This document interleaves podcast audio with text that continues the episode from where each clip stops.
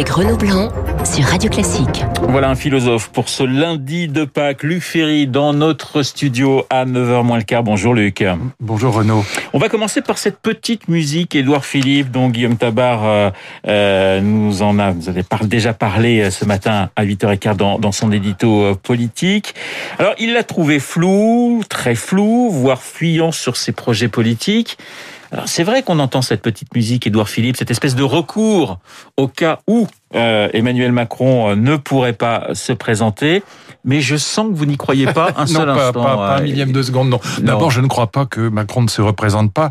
Et ensuite, je ne pense pas que, que Édouard Philippe soit bienvenu à droite. Il y aura un candidat de droite, donc il n'y a pas d'espace pour lui, ni, ni chez l'AREM, ni, ni à droite. Par ailleurs, euh, Édouard Philippe, moi je ne le connais pas personnellement. Enfin, ceux qui le connaissent me disent que c'est un homme extrêmement sympathique, donc je crois que ça explique en partie sa popularité. Mais euh, par ailleurs, euh, je suis désolé de le dire, je veux pas être désagréable, mais enfin les gilets jaunes, c'est quand même lui. Enfin lui et Macron, mais enfin lui, il a défendu ces deux mesures absurdes qui étaient les 80 km heure et euh, l'augmentation du prix de l'essence, sans comprendre qu'il y a ce que les démographes appellent la, diagonale du vide, c'est-à-dire en gros à peu près 20 millions de Français entre le nord-est de la France et le sud-ouest qui habitent à 15 ou 20 km de, de toute espèce de sociabilité, que ce soit le supermarché, l'église ou le café, et qui ont absolument besoin de leur voiture et qui sont les Français les moins riches de France.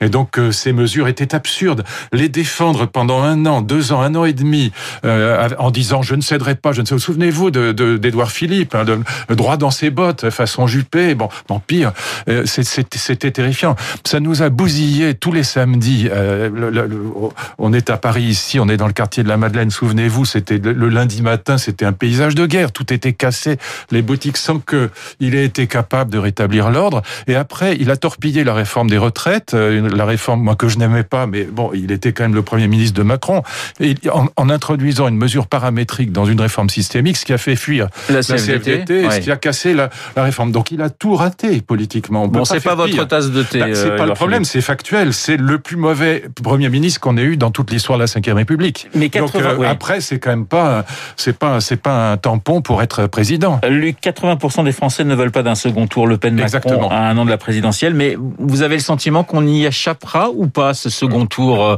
Tout déjà prévu Alors, y a, y a, c'est très simple à comprendre.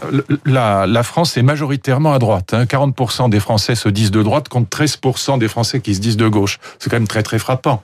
Et donc, euh, si la droite est assez intelligente, alors évidemment c'est un pari un peu audacieux que je suis en train de faire, mais si elle est assez intelligente pour se rassembler derrière quelqu'un comme Xavier Bertrand, euh, elle, il a une, une très grande chance d'être au second tour, et au second tour, il battra Marine Le Pen.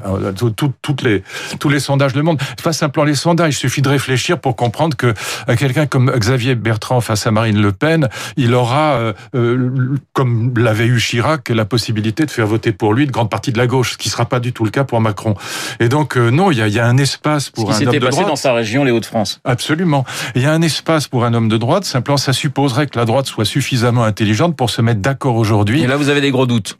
Bah, le problème, c'est que la droite est dirigée par par euh, par quelqu'un qui dont on sait absolument pas où il va, à savoir Christian Jacob, qui, qui, qui voilà, il y a ni projet ni candidat. Donc, euh, j'ai encore jamais vu un parti réussir sans projet et sans candidat. Euh, c'est quand même là, il y a zéro projet, il y a pas une idée qui sort du parti.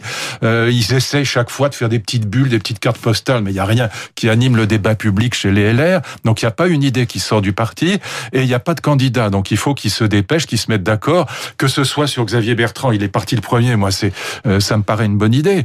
Ou que ce soit sur quelqu'un d'autre, mais en tout cas, il faut un candidat. Sinon, c'est fichu. Je vous parlais d'Edouard Philippe parce qu'il y a pas mal de journalistes politiques qui estiment que qu'avril 2022 se joue là en avril 2021. C'est-à-dire que l'avenir finalement politique d'Emmanuel Macron se joue maintenant avec ce, ce nouveau confinement qui n'en est pas un. Vous n'êtes pas d'accord? Non, parce que il y a, y a une équation. Alors, elle est, elle est très, elle aussi très improbable et très, très, très flottante. Mais c'est la vaccination. Si, euh, si euh, la vaccination, alors c'est mal parti à cause de, des, des ratés d'AstraZeneca, mais si la vaccination se met bien en place, la situation peut être très différente au, au mois d'octobre. Ouais. Hein, si tout est réglé, si on, voilà, euh, ce qui va pas dans le dans la stratégie de, de, qui a été celle de Macron, Moi, je, je, le dis comme ça. Votre regret, c'est février. Mais évidemment, c'est une immense erreur. Écoutez, il y a 66 000 contaminations aujourd'hui. Si vous ouvrez votre application euh, tous anti-Covid, là, vous avez 66 700 euh, contaminations aujourd'hui, ce qui est absolument énorme. Et ce qui veut dire que dans les quatre semaines qui viennent, ça ne suffira pas.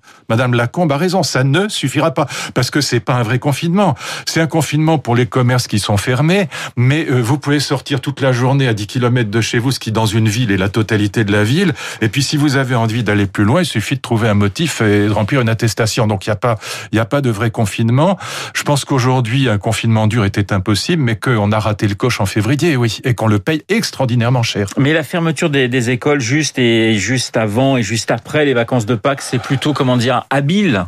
Non, les quand on dit école, euh, malheureusement, c'est la confusion totale. On appelle école en général aussi bien les collèges, les lycées que les écoles primaires. Qu'on ferme les collèges et les lycées, c'est euh, justifié, c'est légitime, parce que les collèges et les lycées, on sait très bien que les ados sont aussi contagieux et, potentiellement contaminés que, les, adultes. Pour les petits, c'est plus, plus, plus incertain, et surtout pour les petits, c'est compliqué, pour les parents, parce que les petits ne peuvent pas se garder tout seuls. Donc on peut pas aux gens allez travailler et garder vos enfants.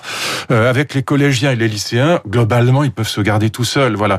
Donc je personnellement, euh, comme ministre de l'Éducation, si j'y étais encore, j'aurais pas fermé les écoles primaires. Surtout pour, pour gagner une semaine, je trouve que ça sert pas à grand chose.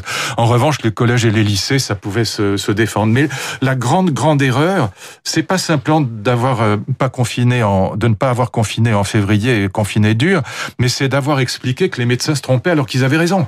Ils avaient mais totalement raison. Quand je dis les médecins, c'est l'immense majorité d'entre eux. Ils avaient totalement raison. Il y a quelques urgentistes qui ont essayé de se faire un nom euh, en, disant que leurs collègues avaient tort, mais c'est les urgentistes, qui, ce sont ces deux ou trois urgentistes qui ont, qui ont totalement tort. Et donc Macron a eu tort de jeter l'opprobre sur ces médecins qui avaient raison. C'était parfaitement prévisible. On savait que le variant anglais allait gagner, que les contaminations allaient augmenter. Tout ça était... Ils le disaient tous et ils avaient raison. Donc s'y opposer d'accord, mais il fallait pas s'opposer à eux en disant euh, ils ont tort, il fallait s'opposer à eux en disant bon, euh, je me fiche de l'avis des médecins, je préfère la liberté, l'économie, que sais-je. Ça, c'était audible. Mais dire que les médecins se trompaient, c'est une erreur. Il y a un chiffre, Luc, qui va, qui va arriver dans quelques jours, c'est le chiffre des morts. On va passer bah la barre symbolique des, des 100 000 morts bah en France. Oui. Et ça, euh, cette barre symbolique, alors euh, les gens continuent à dire mais c'est partout pareil. Alors on entend Castex, mais on est on est formidable, on, fait mieux que nos voisins. Non, il y a 80 000 morts en Allemagne pour 82 millions d'habitants, et il va y en avoir 100 000 en France cette semaine pour euh, pour 67 millions d'habitants. Donc on a en gros 20% de plus. on est à peu près au niveau des États-Unis. Voilà, bah oui, mais avec Trump, donc tout le monde sait que ça a été une catastrophe. Donc on peut pas dire qu'on est on est on est meilleur que les autres. On, on est alors sauf si on dit et moi, ça quand même, ça me fascine. On se fout d'avoir 20 000 morts de plus ou de moins. Quand même, le non-confinement en février, c'est 20 ou 25 000 morts de plus. C'est ça la vérité. Et donc moi, ce qui me fascine aujourd'hui, c'est que euh, au début de la pandémie, on a dit mais la vie c'est très important. Moi, j'ai trouvé ça plutôt bien. Et puis même d'un point de vue économique, euh, euh, on voit en Israël où ils ont confiné, très dur, le confinement dur sur le plan économique a été favorable, contrairement à ce qu'on croit en France. ce confinement dur a bénéficié à l'économie. Donc le fait que ça traîne en longueur et qu'en plus avec AstraZeneca, c'est la, vaccination devient problématique euh, c'est quelque chose qui est assez catastrophique. Et ce qui me fascine, c'est qu'on considère que 20 000 morts de plus, on s'en tape, tout le monde s'en fout. Et, j'ai même des amis médecins qui me disent mais on s'en fout, ils ont 85 ans, parce que ce que je trouve absolument honteux, voilà, et scandaleux, parce que faire mourir les gens, même si c'est des vieux de 80 ans, euh, d'abord c'est 85 ans, c'est faux, la moyenne de, de la mortalité c'est plutôt 80 que 85, mais ce sont des gens qui meurent 15 ans avant l'âge, et c'est absolument scandaleux de dire on s'en fout, 20 euh, 000 morts, ça n'a pas d'importance. Et tous ces gens qui ont dit euh, on sacrifie les jeunes pour sauver les vieux, c'est exactement le contraire de ce qu'on vit. La vérité, c'est que les jeunes font circuler le virus et que c'est les vieux qui crèvent. Donc il faut arrêter de dire n'importe quoi. Et donc vraiment, euh, malheureusement, cette affaire d'AstraZeneca est, très très embêtante parce que ça va ralentir considérablement la vaccination et, du coup les quatre semaines de faux confinement qu'on vit aujourd'hui, je, je crains que ce soit pas du tout utile. Faux confinement ou pseudo-confinement, je vous ai entendu dire, euh, employer cette expression euh, il n'y a pas très longtemps. On va changer de sujet avec une petite question. Est-ce que vous rêviez d'être pilote quand vous étiez petit? J'imagine que vous vous voyez venir hein, avec les gros sabots. Hein. Je, je, fais référence bien sûr à, à ces propos de la, la maire de Poitiers, hein, euh, Léonore Moncodu, qui oui, veut oui. corriger l'imaginaire des, des, enfants en ne voulant pas subventionner. Euh, non, mais ce qui, ce qui, est très intéressant dans ces affaires de, de sapins, de viande, de, clubs d'aviation de, de, de, sa ville, d'aviation, ouais. c'est que les, les, gens croient que c'est simplement d'énormes conneries de la part des maires écologistes, mais c'est pas c'est pas le cas. Enfin, si c'est le cas, mais c'est pas que ça. En vérité, c'est toute l'idéologie de la décroissance qui est derrière.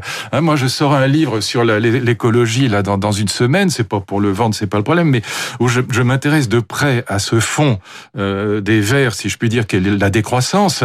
Et, et donc, dans l'optique de la décroissance, il faut supprimer la voiture, il faut supprimer l'avion, il faut supprimer la viande, etc. Et donc, c'est pas du tout anecdotique les bêtises des, des maires euh, écologiques. C'est pas, c'est pas des petits dérapages de rien du tout. C'est simplement l'effet, l'émergence de cette idéologie de la décroissance qui est la véritable catastrophe et qui, en plus, pour l'écologie elle-même, est le désastre absolu parce que ça ridiculise l'écologie dont on a tous besoin. Voilà, vous aviez plutôt envie d'être pilote de Formule 1 que pilote d'avion, je crois. Euh, oui, mais hein il m'arrive encore de conduire des voitures de course malgré mon grand âge. Ben voilà, faites attention, vous allez passer à l'électrique. Et c'est tellement, tellement amusant. Voilà. Luc Ferry ce matin sur l'antenne de Radio Classique, comme tous les lundis. Luc, je vous souhaite un, un très bon lundi de Pâques en famille, tranquillement, à manger du chocolat. Et vous aurez bien raison. Il est 8h57 sur l'antenne de Radio Classique. Dans un instant, l'essentiel.